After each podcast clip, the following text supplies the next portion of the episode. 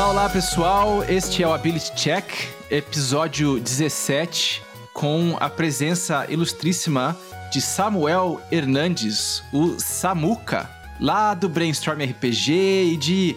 Pô, tem uma lista aqui gigantesca de atividades que eu vou deixar o Samuca falar depois no final, mas só para vocês terem uma ideia, além de mestre, jogador de RPG, podcaster, streamer, escritor, entre várias coisas que eu tô vendo aqui, Samuel, você também é antropólogo Uhum. e professor. Sim. Olha aí, hein?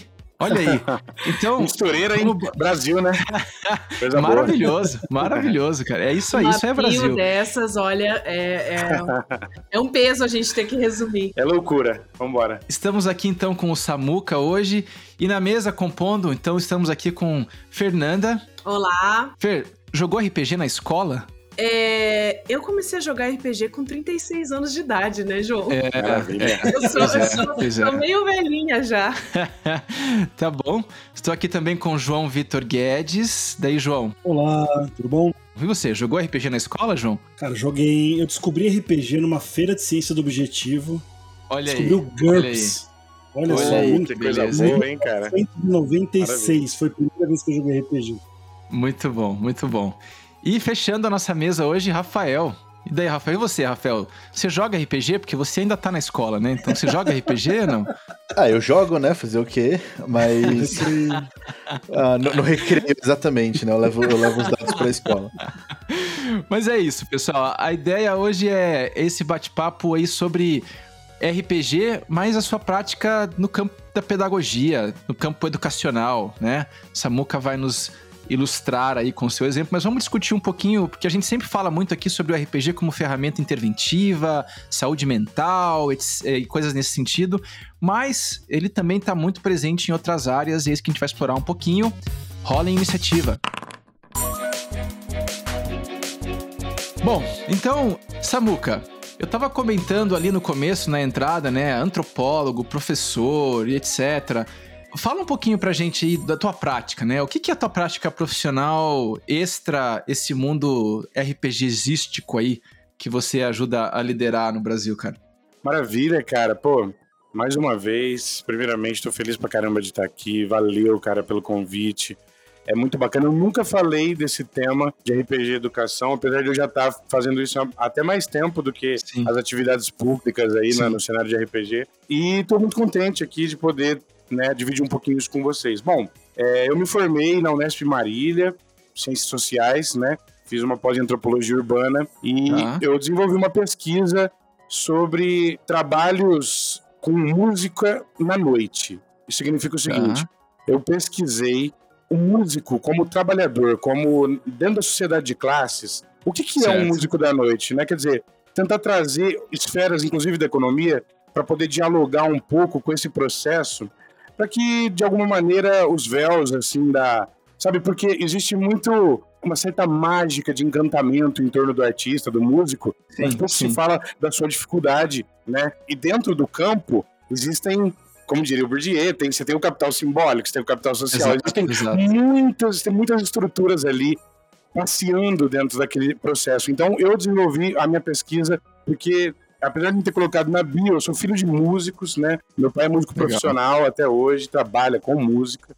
E Legal. minha mãe é legal. pianista e tal. E eu, assim, tive assim, acesso muito à música. Música, pra mim, nunca foi profissão, mas ao mesmo tempo nunca deixou de ser. E Sim, sim. eu comecei a, a, a compreender a antropologia porque eu queria entender mais esse campo aí da música na noite, mas com o tempo, indo pra noite para fazer pesquisa, para fazer etnografia, e eu fiz isso em São Paulo, fiz no Rio, fiz Belo Horizonte e tal, fiz aqui no interior de São Paulo, e eu comecei a me deparar assim com, com vários outros aspectos que eu julgava interessante. Então, a minha pesquisa começou a mudar completamente, e disso que ela se posicionou nesse ponto, eu acabei indo para uma outra ponte, fui estudar lá no Mercadão Municipal de São Paulo, fui estudar as pessoas é, com muitas dificuldades que se posicionam né, na fila do lixo do Mercadão para poder comer.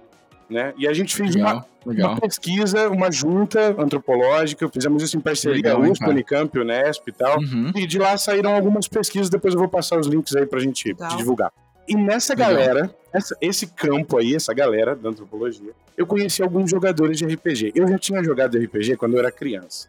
E eu comecei com 9 Certo. anos, né? Comecei, joguei Advanced Dungeons and Dragons, joguei o D&D da Grow, primeira edição e tudo mais. E é, eu sempre gostei muito de RPG, mas por algum motivo que eu não saberia explicar, o RPG acabou ficando meio pra trás. E quando eu me deparei com essa galera, que era, pô, cara, os caras, atores, músicos, antropólogos, a gente estava reunido em torno daquilo, e eles começaram a propor algumas questões usando o RPG. Sim. Então a gente simulou idas ao mercado, simulou conversas, simulou visitas às casas dessas pessoas, primeiro com RPG, ainda dentro do grupo né, de estudos. E aí eu comecei, eu fiquei, fiquei meio maluco, assim, então tudo pra mim veio meio junto.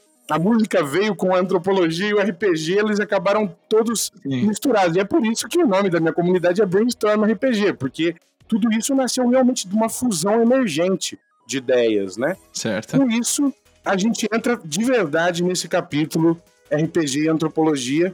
E aí eu fiz o seguinte: eu comecei a assistir as streams, comecei a ficar maravilhado, voltei a jogar, voltei em 2015, tá? Já com a quinta edição, e voltei maravilhado. E aí eu pensei, poxa, olha só, a antropologia ela permite que você estude campos tão variados, ela tem essa liberdade intrínseca, né, do campo. Então eu pensei assim, poxa, acho que eu vou estudar a cena nacional de RPG. Eu vou dar uma olhada nisso e vou caçar alguma coisa aqui pra fazer nesse meio. Mas isso me tomou com tanta violência Sei como é. e foi um impacto tão profundo Sim. que eu posso até dizer, e sem assim, sem lamentos, posso dizer que o RPG tomou tanto espaço Aham. que a fusão antropologia RPG ela se deu por completa e a antropologia entrou dentro do campo do RPG pra mim. E aí eu precisava muito me Muito dedicar legal, a essa muito nova legal. paixão. E aí a, o olhar antropológico ficou como um, um atributo a mais aí dentro desse olhar, mas o RPG tomou realmente o espaço. E é claro, a gente precisa pagar os nossos boletos, ainda que as gerações mais novas desprezem essa materialidade. e eu precisei dar aula, e eu fui dar aula. Chegando lá, é quando a gente entra já direto nessa outra cena aí do RPG educação. Mas o começo todo foi esse. Foi nessas três coisas: música, antropologia e RPG. Muito legal. Eu acho que é, é muito bacana ver que a tua entrada no RPG, ela se deu pela demanda. Você começou a perceber ali os seus trabalhos e você viu que dentro do processo de encenação, de role-playing que o teu grupo trouxe lá da, do game, né? Vocês conseguiram usar para criar uma ferramenta de pesquisa ali que pudesse ser mais funcional, né? Que pudesse ajudar no desenvolvimento do trabalho. E com isso foi trazendo a história de novo. Eu acho que para muitos, assim, inclusive pra gente, né, pelo menos pra mim, um pouco da minha entrada nesse mundo do RPG como espaço de pesquisa, que é a minha prática Uhum. profissional principal, é, veio também disso. Veio dessa coisa de tentar trazer elementos externos para a prática do desenvolvimento de saúde mental, do treinamento e etc. E o RPG acabou caindo ali como uma ferramenta que se amarra muito, né? Então é muito legal ver que essas esferas elas se complementam, né? Elas se atraem de alguma forma, né? É muito muito bacana esse percurso histórico aí. Eu vi o Samuel comentando ali de como o RPG ele toma conta, né? E o que veio na minha cabeça é o quanto a gente pode ligar o RPG a muita coisa, né? Então, desde a nossa iniciativa aqui, da gente falar de saúde mental, e aí a gente vai ouvir você falar da educação, né? Do processo pedagógico, mas eu, como uma pessoa também formada em uma faculdade de humanas e apaixonada por antropologia, sociologia, ciências sociais, é muito legal ver a forma como você conseguiu conectar tudo isso. Né? E aí eu vou querer ler essas pesquisas sim. Maravilha. Não, a gente vai colocar todos esses links aí no final depois na postagem para ficar divulgado, né? Eu fiquei curiosíssimo para conhecer a tua pesquisa que você fez com esse pessoal, muito legal. Mas vamos falar então da tua atuação com RPG nesse campo educacional. Vamos lá. Como é que você começou a usar? Porque você comentou aí que foi por uma demanda de pagar boleto, né? E eu fico lembrando sempre das conversas que eu tinha com o Vitor, com o João, o Vitor e com o Rafael, né? De que, pô, vamos tentar trabalhar com RPG pra gente poder ficar jogando, né? E não ter que trabalhar direito, etc. Mas, brincadeira à parte, né? Como é que deu esse alinhamento aí, cara? Beleza, cara. Misturado com tudo isso, eu, eu fiz licenciatura, né? Na, na minha oportunidade na faculdade. E eu vim dando aula, teve um meio tempo que eu fui trabalhar com antropologia e música lá no museu que é derivado do Museu da Imagem do Som, chamado Museu Cravo Albim, tá? Tá. É, eu trabalhei lá um tempo. Lá eu me conectei a um montão de gente que tava jogando RPG. Toda a cena de RPG do Rio, eu, eu me conectei, fiquei apaixonado por aquilo. E no final da minha estada lá no Rio, ainda quando eu tinha a bolsa da FAPERJ, eu já comecei a dar algumas aulas e tal, assim, mais como substituto, né? No ensino médio aqui e ali. Mas eu precisei Sim. voltar. Eu precisei voltar. E quando eu voltei aqui pro interior de São Paulo, eu sou de uma cidade chamada Bebedouro. Bebedouro. E aí eu comecei a dar aula e eu já tava frenético no RPG, mas de, demais. Então eu ficava o tempo todo pensando, eu falava assim, gente, eu conheço tantos projetos legais, esse pessoal que usa RPG, mas eu não tô entendendo como é que eu faço para entrar nessa sala com a molecada em cima das carteiras, com a energia bombando. Eu não sei como é que eu Sim. chego com um livro e falo, vamos criar personagens, vamos viver. Não, peraí, eu não sei. Aí não, aí, cara, o que começou a acontecer? Essa vida do RPG ela vai trazendo, como a Fer bem disse, você para novos horizontes, né, cara? Quer dizer, liga a coisa com vários outras, várias outras possibilidades. E aí, é, bom, eu gosto também de quadrinhos e eu tava num recreio ali a gente tinha feito um, uma festinha de aniversário, o pessoal pediu um pastel, eu tava ali feliz da vida tomando meu refrigerante, e eu ouvi que algum professor, eu era novo na escola, tava falando de quadrinhos. Eu fiquei, nossa, meu Deus, acho que eu achei minha galera aqui. e eu fui lá e conversei e tal, papapá. E eu falei assim, pô, cara, vocês já ouviram falar de RPG? Nossa, petulância da minha parte. O André, professor de história, que veio aqui com o filho dele jogar ontem, ele virou pra Ai, mim e falou assim, legal. assim, pô, nós temos um projeto de RPG aqui na escola. Um projeto na da escola. escola. Aí eu falei assim, nossa... Então, para quem não conhece, no ensino público aqui do, do estado de São Paulo, você tem uma disciplina chamada Projeto de Vida. Críticas à parte, é, permite alguma, alguma possibilidade de interação, de interface, intercomunicação entre áreas, né? Certo. Então o André aproveitou essa brecha, driblou o algoz e colocou, muito bem colocado, um projeto de RPG. Ele simulava combates em massa, guerras e tudo mais. Falava um pouco de baixa e alta idade média com isso e tal, geralmente com o terceiro ano do ensino médio. Mas eu certo. ainda sentia falta de alguma outra coisa. Eu falei assim: poxa vida, tá, tá muito bacana, mas eu queria me aproximar um pouco mais, sabe, do aluno, eu queria chegar mais perto da realidade dele. Essa coisa de cimitarra, broquel, é, feudos é. e tudo mais. Uhum. É, é assim, né? É, é, quando você fala assim, gente, nós vamos fazer uma atividade aqui, vocês têm que colocar o papel na mesa, isso virou uma obrigação, o RPG já perdeu um pouco da magia, a gente não tá mais conectado. Sim. Então eu fiquei meio assim. E aí foi quando surgiu a grande ideia. Eu entrei com um pedido na prefeitura de excursão a uma cidade aqui perto de Bebedouro, chamada Monte Alto, que tem um museu do dinossauro. E um museu ah. que eu adorei visitar quando era criança. Então eu fiquei assim, nossa, eu vou levá-los. Claro que eu não consegui. É, mais uma vez, críticas à parte. Eu fui impedido e aí eu pensei, poxa, essa é a minha brecha. Então eu fiz o seguinte: eu liguei pro cara do museu, e pediu a planta baixa do museu. Fiquei conversando, demorou um tempão pra ele me mandar, ele me mandou. Aí eu cheguei num amigo meu, que era ilustrador, e pedi para ele desenhar mais ou menos as coisas que tinha no museu, fui explicando cada corredor. Eu já tinha decorado já de tanto. Sim. E aí ele desenhou o um mapa. É, ele desenhou o um mapa. Fui lá, ah, imprimi em lona, imprimi numa lonona, grandona. Cheguei na aula como se fosse um mapa, assim, mapa do Brasil, né? O aluno tá assim, ó. Uhum. Aí eu, eu chego assim, puf, coloco lá e todo mundo fica assim.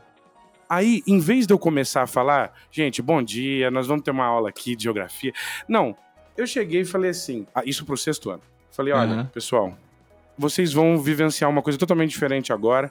No começo vocês não vão entender nada, vão rir um pouquinho, mas daqui a pouco nós vamos estar dentro de uma brincadeira que vocês vão até esquecer que vocês estão sentados aqui. Petulante da minha parte, arrisquei e fui. E quando eu cheguei e falei isso, eu comecei a narrar uma história. Qual era a história? A história Muito é que bom. eles iam visitar o museu. Sim, né? sim. Muito bom. Então, a gente se preparou e assim, eu contei como se eu tivesse um dia antes. Então, eles pediram para os pais, pediram autorização, pe- é, tudo na Ah, imaginação, legal, trouxeram os bilhetinhos e cada um falando: "Ah, professor, eu pergunto se o meu irmão pode ir também, o pequenininho e tal". Aí, ah, tem que ter autorização da mãe, a mãe tem que vir aqui. Aí todo mundo foi, levou, fez a mochilinha, ficou pronto com a maçã dentro, tudo. Chegou junto. E aí eu levei eles pela estrada, fizemos uma parada, comemos alguma coisa. Eles adoravam pedir a coisa. Eu posso pedir coxinha? Pode pedir Ah, pastel. que legal, cara. E aí, Muito cara, legal. vocês já podem imaginar o resto. Daí, quando eu, eu entendi que isso funcionava numa sala de 40 ou 50 alunos, eu percebi que eu poderia apresentar o mundo inteiro. Desde que eu Sim. tivesse Sim. realmente afim de fazer acontecer, porque dá trabalho. E foi assim, daí foi Louvre, daí depois é, a gente fez uma visita por, uma, por algumas reservas indígenas do Brasil. E eu tinha conhecido algumas dessas personalidades em algumas visitas antropológicas na faculdade. Então eu fiz os NPCs e tal. Eles adoraram, foi muito gostoso. E hoje a gente é super amigo por conta desse projeto do RPG. É uma sala assim que eu tenho no coração. Que legal. Não, pera aí que eu quero parar um pouquinho. Ó. Animal isso, hein, cara. Olha, o professor, o professor brasileiro criativo tá aqui na nossa cara hoje, né, dando conta das dificuldades logísticas estruturais, né, para trazer um conteúdo. Acho que isso, porra, o, o aplauso pelo trabalho por si só merecidíssimo, né? Agora, Valeu. vamos decodificar um pouco essa prática para entender por que, que ela é diferente de você fazer uma exposição em vídeo do museu. Né? Porque você poderia muito bem, ah, museu Uhum. não está feito. Eu vejo, né? Eu trabalho com colegas aqui que ganham bastante dinheiro do governo aqui para fazer pesquisa para desenvolver experiências em ambiente virtual para visitar museus e coisas assim. O que é super legal. Agora, tudo isso poderia ser legal, você poderia mostrar um vídeo, poderia mostrar fotos, né? Uhum. Mas tem o elemento imaginativo do role-playing, o storytelling, né? A narrativa que constrói, né? E toda a parte da atuação que você convida os alunos a fazerem, que para mim é, é, é o que traz a imersão da experiência, né? É o que faz aquele trabalho, daquele projeto, não ser só uma exposição gráfica. Existe um investimento pessoal do aluno ao se envolver na história, né? E isso, para mim, é uma coisa assim que destaca de cara de um dos motivos pelo qual esse trabalho é maravilhoso, né? Que tem esse elemento muito forte. Mas o que, que você viu nessa tua prática? Eu trouxe um elemento, mas quais foram os elementos ali que você viu que deram certo? Porque vamos combinar, né? Manter o interesse de 50 crianças ali, né? Adolescentes, Uhum. numa discussão, numa narrativa, né?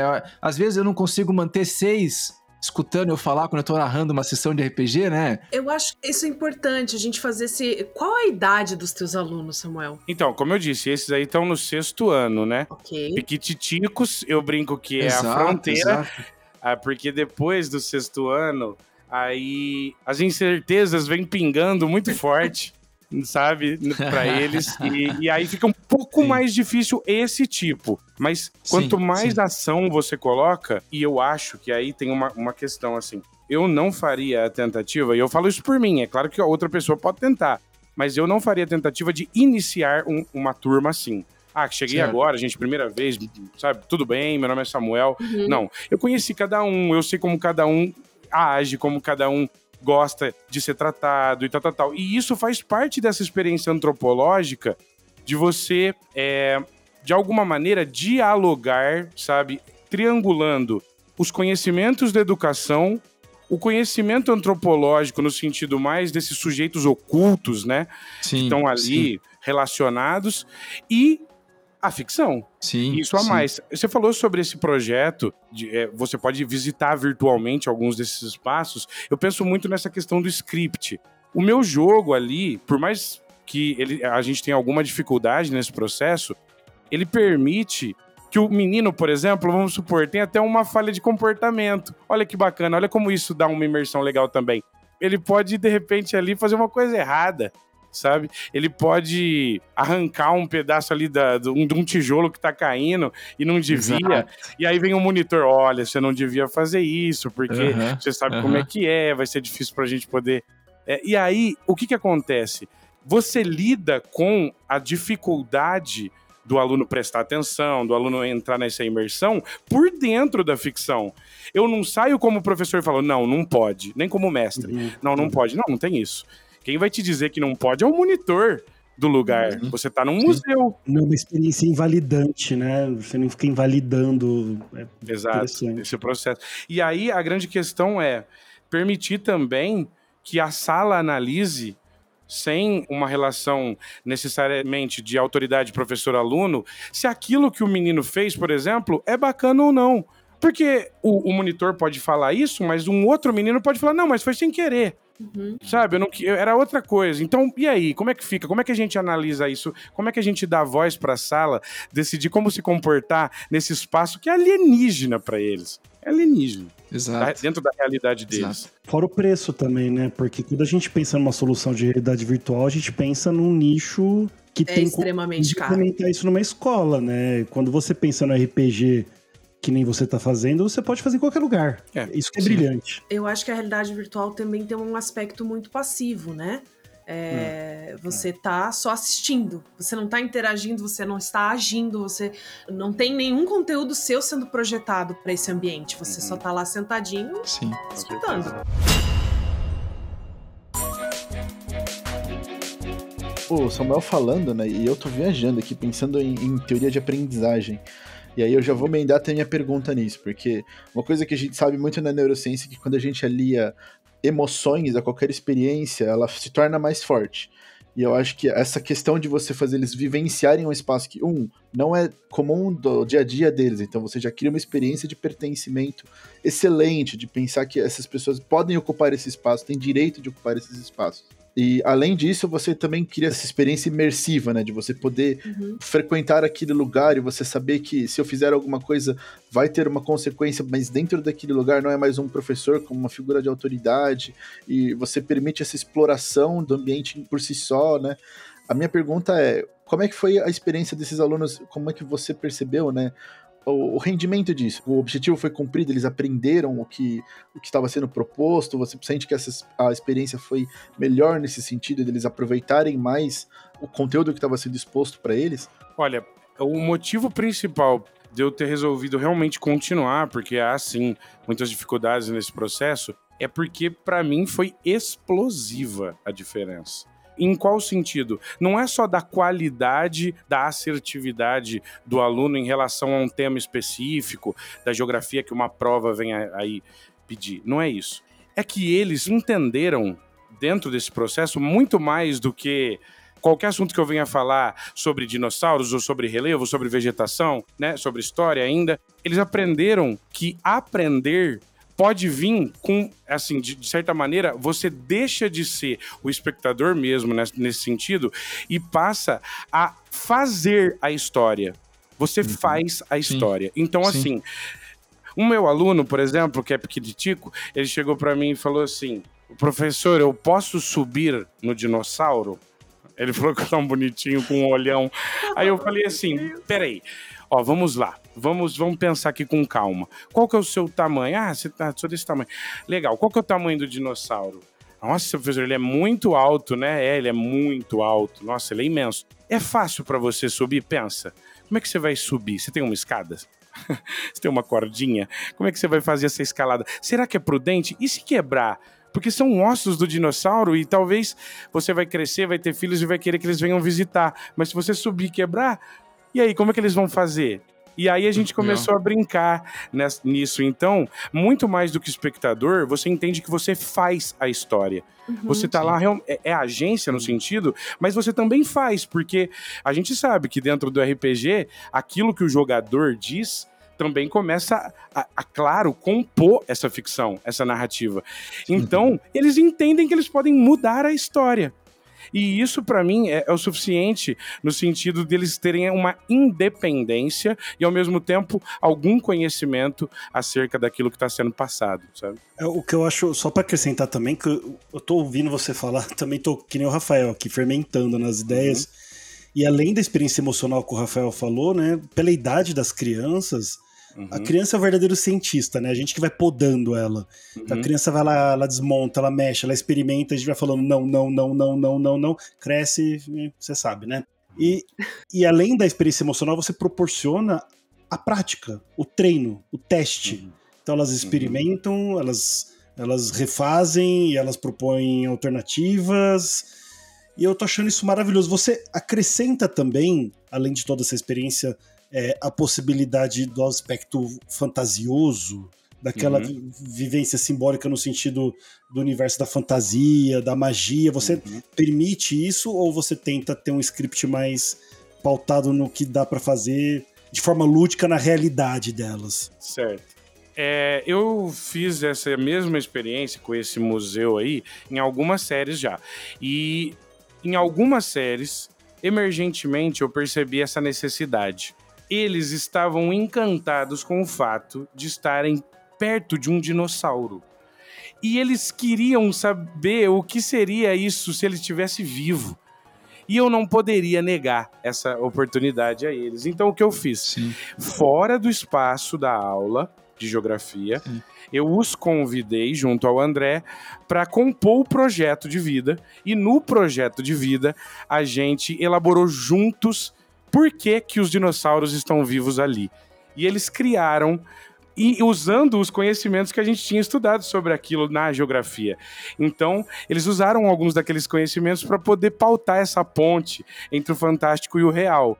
Criado esse mundo possível, adentramos nele. E aí, cara, assim, a experiência foi tão profunda que eu vou, eu vou dizer um negócio assim engraçado aqui, estranho. E por mais estranho que seja isso mesmo, assim, eu não tenho filhos, eu não tenho uma experiência tão grande assim, tal, com a molecada, mas foi a primeira vez na minha eu vida. Tenho 50, porra.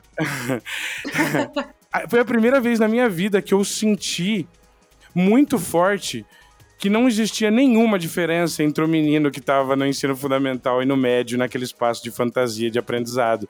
Todos éramos amigos e a nossa idade pouco importava para aquilo que a gente podia trazer para dentro daquele mundo. Por exemplo, um dos meus alunos, ele não quis ir como Felipe, ele foi como cientista. Muito bom, muito bom. E aí, cara, olha que coisa maravilhosa, pensar que agora talvez ele sonhe em ser mesmo um cientista. Que possibilidade que, de mundo que, que você abre para eles, né? Mas sabe que o meu doutorado, né, a minha área de estudo naquela época da minha vida, né, hoje mudou um pouquinho, era muito em cima da formação identitária. E a importância da experiência de papéis para esse processo, ela é fundamental. E como o João mesmo colocou, né, e a gente discute muito isso no nosso projeto, muitas vezes a gente não tem a possibilidade de experimentar certos papéis na nossa vida por N elementos, né? E o ambiente escolar pedagógico, né, o ambiente educacional, acaba também, de uma certa forma, podando isso. Tem teorias pedagógicas todas discutindo como você fugir desse espaço, né? Sim. E eu acho que essa prática,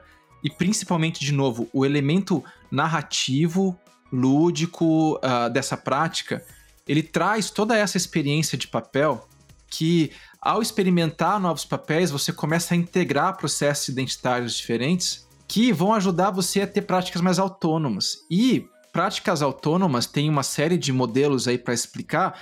O modelo que eu tenho um pouquinho mais de familiaridade, que é o modelo da determinação, ele vai sugerir que práticas autônomas facilitam, favorecem processos de educação, processos de assimilação de conteúdo. Então, quando você traz esse elemento que permite essa autonomia no engajar num processo educacional, você também vai gerar um processo educacional maior. O Rafael tentou explicar isso do ponto de vista da, da neuro, né? E ah, tem toda uma questão que você trouxe do lado mais da sociologia, da agência, que eu acho que todos eles ajudam a explicar o mesmo fenômeno, mas passa por esse processo, né? Então aqui vem a pergunta difícil que eu queria escutar de você, hum. que é pensando um pouco nessa questão teórica mesmo por trás da ideia de fazer esse projeto. Quando você pensou essa prática, você teorizou a partir de alguma proposta? Você segue algum modelo pedagógico que sugere como você desenvolve essa prática do RPG? Porque não é, não é a mesma coisa de simplesmente mestrar uma mesa para os teus amigos no final de semana, né? Tem uhum. alguns cuidados Sim. ali, né?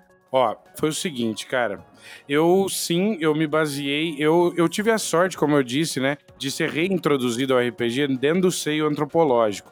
Era um estudo acadêmico oh, e as pessoas estavam lidando com isso, né? As bases que eu tinha da minha pesquisa eram muito diferentes E aí eu comecei a estudar mais profundamente observação participante. Uhum. E quando eu entrei em contato mais profundamente com isso, eu descobri que existe, existem, né, assim, é, simulações do ponto de vista do olhar antropológico, existem simulações que os antropólogos fazem desde olha, assim, da escola de Chicago adiante. E, então, assim, uhum. quer dizer, existem muitas maneiras de relacionar a observação participante, essa relação com a alteridade, essa relação com o novo, tentando produzir antes do próprio fenômeno impactos que possam te direcionar no momento certo do acontecimento.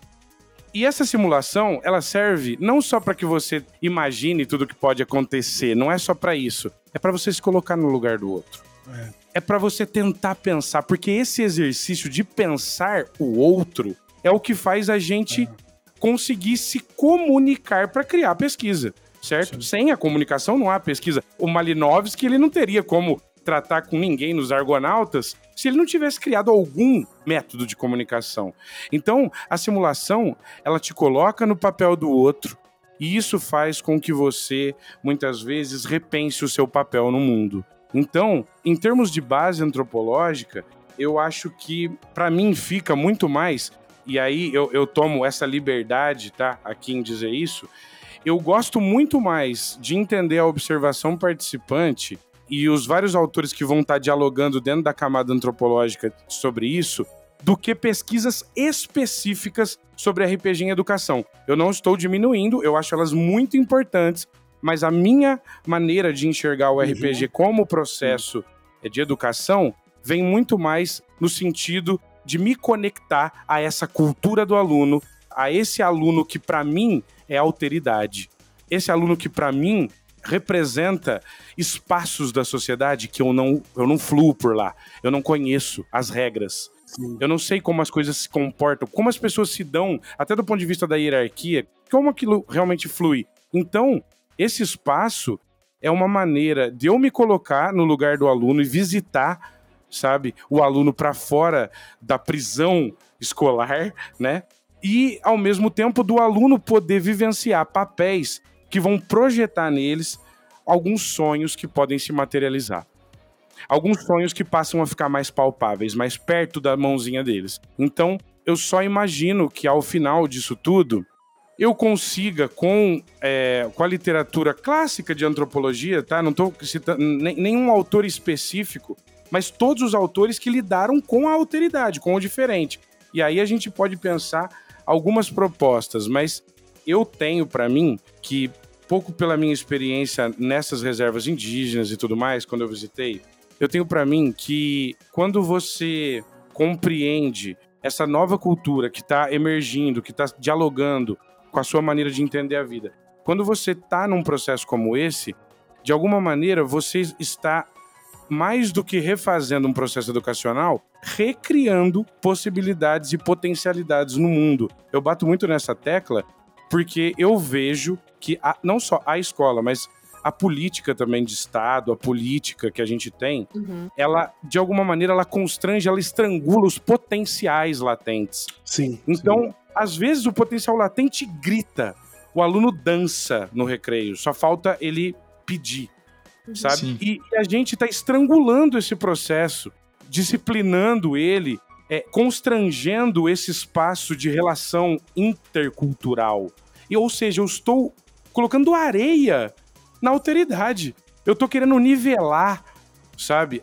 Então, nesse sentido, eu penso assim, que vale a pena a gente lembrar como é que a humanidade lida com esse espaço onde a relação não é com aquele que é, habita os mesmos espaços que você. Como é que é isso? Você se lembra qual foi a última vez que você conversou com alguém que não conseguia entender os seus símbolos? Uhum. Porque quando você lida com isso, você é obrigado a construir símbolos. Uhum. e esses sim. símbolos vão nos guiar até uma ponte que é emancipatória. Sim, que é uma ponte do progresso. Uhum. Sim. Tô amando, Samuel, tudo que você tá falando, de verdade, porque eu sou muito crítico ao sistema de ensino que a gente tem, como ele funciona. E dando aula, eu escutava de colegas coisas do tipo, escutei já várias vezes, não, mas você não precisa se conectar com os alunos dessa forma. E dos alunos vinham coisas do tipo, nossa, professor, obrigado por escutar a gente. E eu não vou nem entrar na pilha da neurociência ou da cognição social, que eu concordo plenamente com você do, sobre você se colocar no lugar do outro, estabelecer empatia. Uhum. Eu vou entrar no viés do protagonismo. O que eu tô amando é Uhum. que você entrega o protagonismo para essas crianças e elas constroem. Você tá lá mediando, mas elas constroem a narrativa, elas constroem as interações. Eu tô amando isso. E a minha pergunta, né? Porque como eu vejo muita resistência, não sei se na sua escola, no seu espaço você também enxerga, mas muita resistência de colegas em se adaptar e mudar a pedagogia, enxergando esse novo mundo, enxergando essas novas potencialidades, trazendo gamificação, trazendo outras coisas e querendo manter aquela estrutura rígida do professor como detentor do conhecimento e que você não pode abrir a boca e que tem aquela prova que é um sistema horroroso que você mede o quanto a criança decorou daquele assunto específico que você pediu para ela decorar e se ela soube reproduzir naquele momento específico que você pediu para reproduzir. É insano, né? Você enfrenta muita resistência de colegas, de professores, ou você tem encontrado espaço e abertura para fazer entregar esse protagonismo para essas crianças? Ah, maravilha, cara. Belíssima pergunta, cara. Eu concordo muito com o que você falou. E eu guardei um gostinho, uma cereja no final pra contar sobre essa história. Opa, E acho só. que agora é o momento de falar. O que, que acontece? Vocês lembram que eu fui na prefeitura pra falar com eles e eles me negaram uma viagem e tudo mais? Sim, sim. Esse projeto se estabeleceu, começou a virar realidade, as pessoas começaram a comentar, as escolas começaram a comentar. Eu comecei a ter pedido para ir em outras escolas em que eu não era professor. E aí, com esse projeto materializado, já que eles querem esses padrões, esses números, tudo bem, a gente pode dar esses números para vocês, mas a gente quer muito mais. Mas vamos lá, se vocês querem esses números, nós então recolhemos esse projeto todo e tiramos foto e fizemos vídeo. E eu cheguei com essa papelada toda e falei assim: agora eu quero uma excursão pro museu.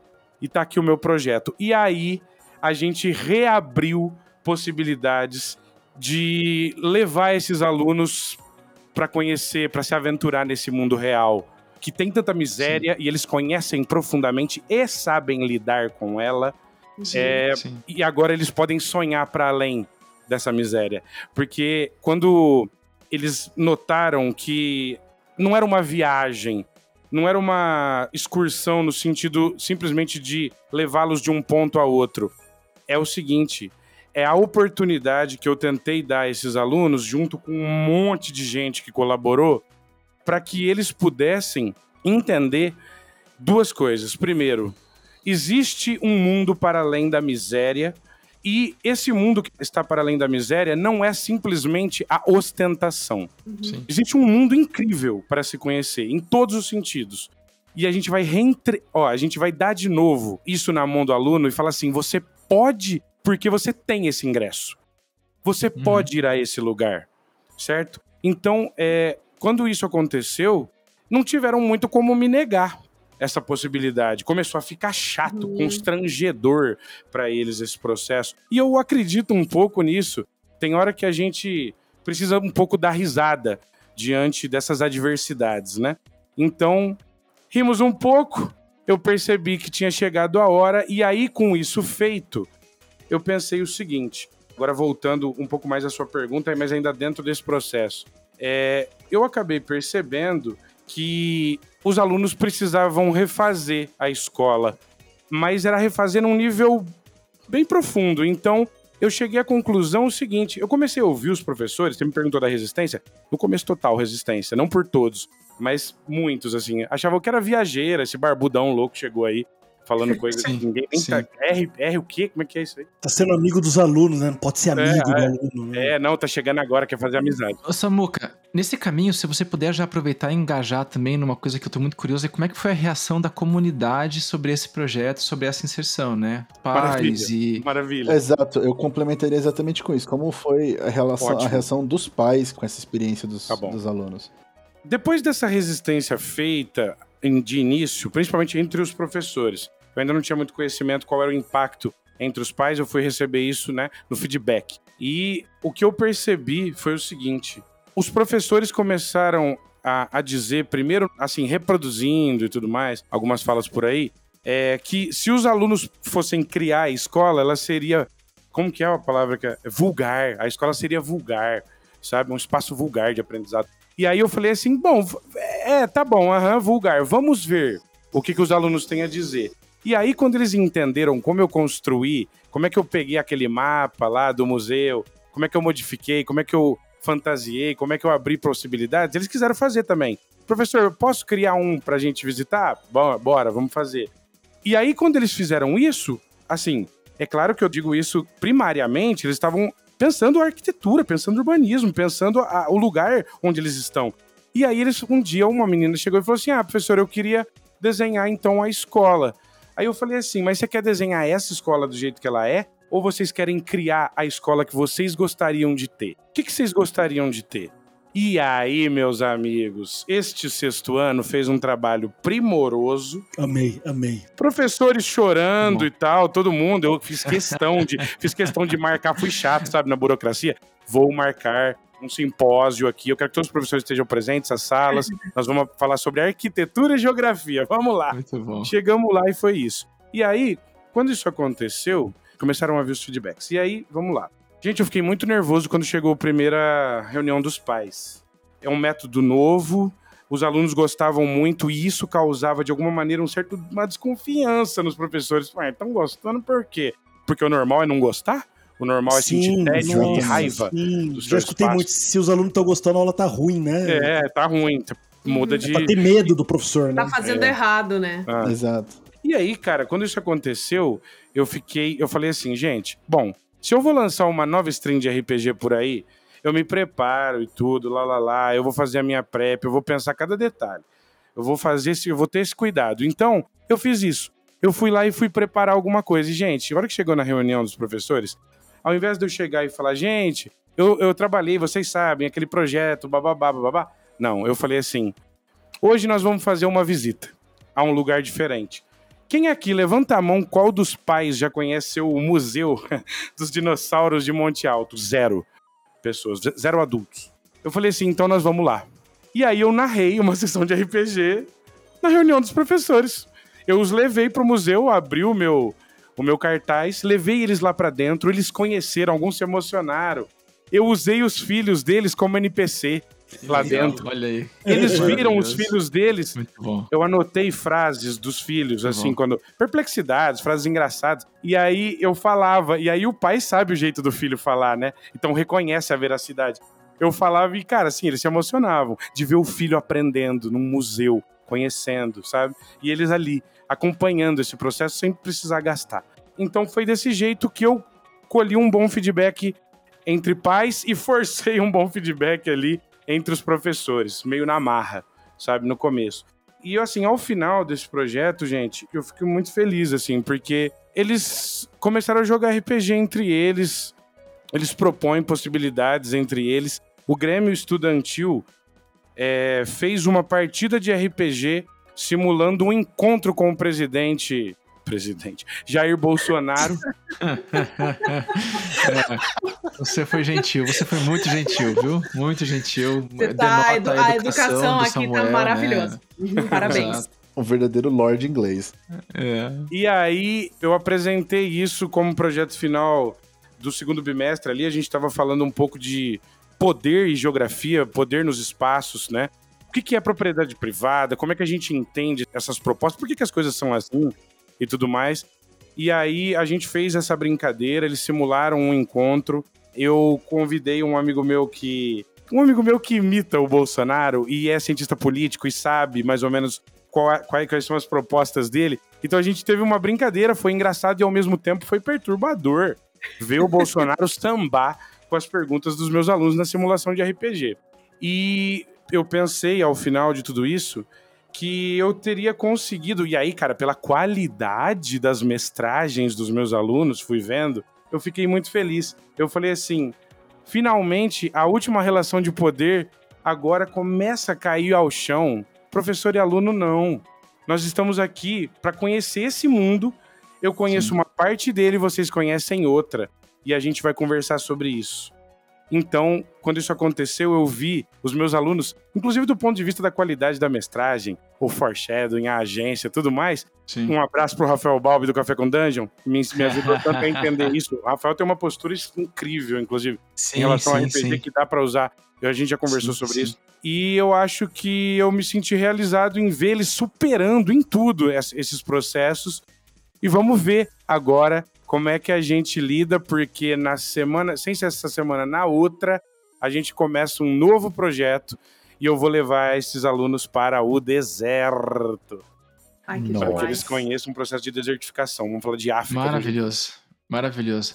Olha, eu quero evitar que a gente fale qualquer coisa, porque eu tô aqui igual o gatinho de botas, assim, querendo mais, querendo mais. Tô babando nessa história toda, apaixonadaço pelo projeto. E olha, é isso, é isso. Quando a, a gente começou a fazer esse trabalho com o Ability Check, com a Critical Skills, era para dar voz a esse tipo de atuação e trazer ela para frente que não fosse o RPG divertido, mas o RPG como essa ferramenta. E você acabou de trazer um espaço dele que é simplesmente cativante, tá? Parabéns pelo trabalho. Valeu, cara. É, obrigado. Eu tenho uma, uma infinidade de perguntas aqui que eu quero discutir mais e mais e todas as brechas que você deu, nós vamos ter que discutir esse assunto com mais profundidade, tá? Mas pra quem tá escutando, se você não saiu desse podcast maluco pra ir jogar um RPG, tem algum problema. Acho que estamos precisando discutir aí, né? Porque Ou para fazer uma revolução no sistema de ensino brasileiro também. É. Essas são as opções. Convidamos todos, usando né? RPG, usando RPG. Eu acho que o que mais marca é, tipo, sair desse podcast emocionado com o poder transformador de uma experiência lúdica, que, assim, Uhum. é isso, né? Custo extremamente baixo, você tem um aproveitamento enorme, você tem um resultado muito satisfatório, é, muda a perspectiva de vida, não só dos alunos, como dos pais, com uma experiência lúdica, assim, que tá fora do sistema pedagógico, a gente conhece e sabe que funciona, mas não é bem aceita, ainda tem N barreiras que tem que ser derrubadas, mas perceber o poder transformador que isso tem. Samuel, Paulo Freire tá orgulhoso de você, cara. Maravilha. Sem dúvida, sem dúvida. Mas é isso. E é importante dizer, né? Foi pensado com uma prática, com base em uma produção, com toda um- uma orientação para ter este fim, né? É o RPG como um Serious Games, de fato, muito bem construído. Então é isso. Samuel, Samuca, Valeu, cara. Vou te deixar uma brechazinha para você fazer um fechamento que você quiser. Fala de onde o pessoal pode escutar mais você falar, porque eu quero escutar mais você falar. É, os teus trabalhos, as tuas iniciativas aí, que foi um prazer enorme, viu, cara? Enorme, enorme. Cara, quero agradecer a cada um de vocês que tá aqui, todo mundo que tá ouvindo isso no espaço-tempo aí. Gente, eu convido a todo mundo para conhecer a minha comunidade, ela se chama Brainstorm RPG. O Brainstorm RPG é uma comunidade que estimula a criação coletiva e emergente, né, horizontal em RPG. Então chega junto, nós estamos em todas as redes sociais, é só seguir e a gente bate um papo. Já chega, se for me seguir, já chega mandando mensagem, já chega trocando ideia, que o que a gente quer é pessoa humana símbolo, logo, adoro, mas quero saber quem você é, vamos bater papo, vamos jogar junto. É, a segunda coisa, é, nós temos o Brainstormcast, eu faço entrevistas sobre RPG, já entrevistei lá o Ed Greenwood, do Forgotten, o Luca Rejec, do Trabalho at Graceland, o pessoal da, da cena nacional toda lá, Diogo, Rafael Balbi, Jorge Val- Valpassos, Azecos, Pedroca, e claro, a delícia do Critical Skills passou por lá, você pode conferir Tamo também. junto, tamo junto. Ah, nós estamos com um projeto é, chamado Brainstorm Publicações, um estúdio de criação. Esse que está aqui ao fundo, é, demonstrando aqui a sua sensualidade, é Bernardo Hasselman, o ilustrador desse estúdio. E nós estamos com quatro cenários. A gente, nós, nós somos um estúdio de criação para cenários de RPG old school. E a gente criou o Ark, já está aí na cena rodando, para quem quiser assistir no YouTube, na Twitch. Playtest aberto, quem quiser chegar a jogar conosco todo sábado. Hoje, inclusive, tem lá no Flecha Mágica. Hoje, dia 6 do 11, vai ter. E fora isso, nós temos também, nós estamos trabalhando ainda, construindo nesse estúdio de criação, o Green Frost, um cenário aqui meu e do Bernardo, e também o Evernight, e por último, o Alizarim e o Mundo de Bolso. Esse último também nasceu num contexto aí educacional, mas ele, ele se projetou num jogo com as meninas do Brainstorm RPG, e a gente tá jogando uma Mesoamérica mágica, cheia de loucuras, cosmonautas do futuro, bruxos e gigantes. Tá lá no YouTube se você quiser, já estamos indo pro quarto episódio. Finalizar aqui meu, minha, minha converseira sem parar. Eu tô sempre na Twitch no YouTube. Além desses jogos aqui que eu citei, nós também estamos jogando Planescape, para quem gosta aí dos cenários Nossa. antigos da TSR. Estamos jogando com um antropólogo que, assim, para mim é o cara que me juntou antropologia e RPG no nível mais absurdo no Brasil, que é o Vitor Hugo Keb. Ele é o mestre Ah, e a gente tá sempre legal. lá aos domingos jogando Planescape. Então é isso, Critical. Obrigado, gente. Valeu, Zaço. É, esse estímulo de vocês, as suas palavras, foram determinantes na continuação desse projeto. Cada uma dessas crianças que vai receber é, essa proposta vai sentir um pouco dessa energia bacana de vocês, porque vai passar através de mim essa positividade. Obrigado, gente, pela, sabe, pelas palavras, por tudo, pela oportunidade. Tamo junto demais. E é isso. Valeu. Valeu, valeu, valeu. Muito bom, muito Valeu, bom. Samuel. Então, pra gente encerrar, vamos lá pro nosso momento acerto crítico da semana.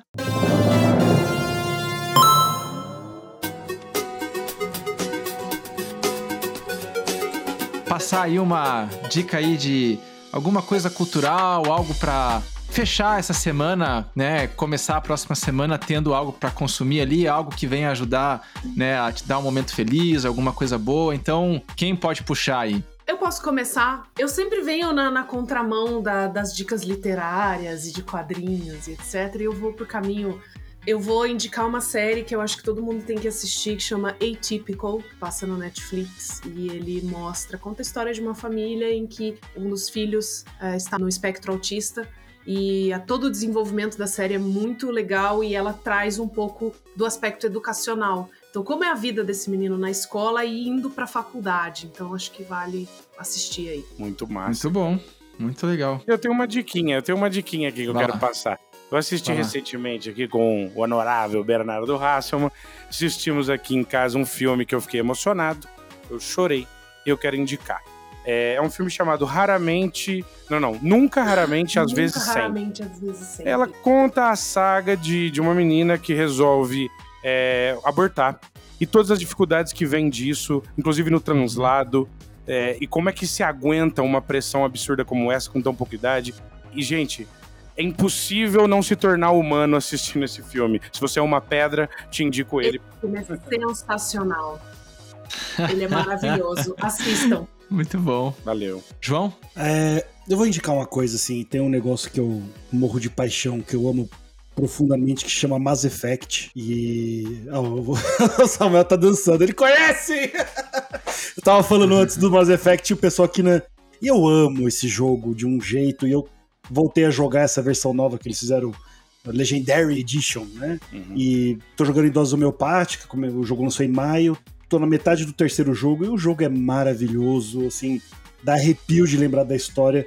E eu descobri que eles fizeram homebrew, ou seja, fizeram uma adaptação do D&D quinta edição com o cenário do Mass Effect, tem até criador de personagem. Na verdade, o Vitor Otani já tinha me passado, mas agora eu sentei, me debrucei, li e vi o criador de personagem, vi as coisas. Que negócio maravilhoso. Recomendo, procurem, chama Mass Effect 5E, quinta edição. É um homebrew do Mass Effect de D&D. Ô, coisa maravilhosa. Joguem Mass Effect, seja de RPG ou seja um jogo de videogame, porque a história é maravilhosa, o jogo é lindo, dilemas morais o tempo todo, e é um negócio assim que é fantástico. É isso. Legal. Maravilha. Muito bom. Rafael? Eu vou fechar com uma recomendação um pouco mais. Não, não necessariamente acadêmica, mas um pouco mais voltada para essa área, que é um livro do Oliver Sacks, ele é um neurologista, chamado Um Antropólogo em Marte. E ele Hum. conta a história de a vivência de alguns casos clínicos que ele atendeu, de pessoas que têm uma percepção de realidade diferente por causa de algum tipo de condição, e de como isso faz com que essas pessoas consigam como elas ressignificaram a realidade delas para conseguir viver a vida de um modo extremamente pleno dentro dessas condições que elas têm. É um livro muito legal, muito interessante. Que massa. Muito legal, muito legal. Bom, E você, João? eu vou indicar pra vocês aqui um canal do Twitch que faz uma campanha chamada ARC, que é maravilhosa e é muito, muito, muito legal. Sigam lá o pessoal do Brainstorm RPG, sigam lá, é muito bom o conteúdo que eles fazem e se envolvam com isso, tá? Bom, pessoal, ó, para quem estiver escutando aí, então entre em contato com a gente. Como o Samuca comentou muito bem, a gente quer interagir com pessoas e não com máquinas e outras coisas. Então, conversem com a gente, mandem e-mail pra gente, tem lá a iniciativa criticalskills@gmail.com, manda comentários, se quiser mandar uma mensagem pro Samuca, a gente manda para ele tópicos que vocês queiram que a gente aborde aqui, tragam para vocês a evidência do assunto, uma visão mais teórica da prática. Comentem com a gente lá, estamos no Twitter, estamos no Instagram, procurem lá por Critical Skills e vocês vão achar. E acompanhem os nossos podcasts. Temos o Games to Business, que trabalha a ideia do RPG um pouco mais ambientada para o ambiente corporativo, mas também com essa mesma pegada de usar o RPG como esse elemento de prática, de intervenção e o nosso canal da Twitch, onde a gente está jogando lá uma visão meio alternativa de Princesas do Apocalipse, uma campanha mais tradicional de Dungeons and Dragons, mas para vocês verem um pouco a ideia de como a gente estrutura a sessão e depois na quinta-feira a gente faz o ato falho crítico, onde a gente traz os players, coloca eles no divã e vamos discutir o que é que está acontecendo ali, vamos fazer um processo de uh, reflexão. É terapia grupo, né, João? É terapia em grupo, exatamente. Maravilha. é, é. É isso aí, Samuel. Obrigado de novo mais uma vez e é isso, pessoal. Até a próxima. Tchau. Tchau. Tchau.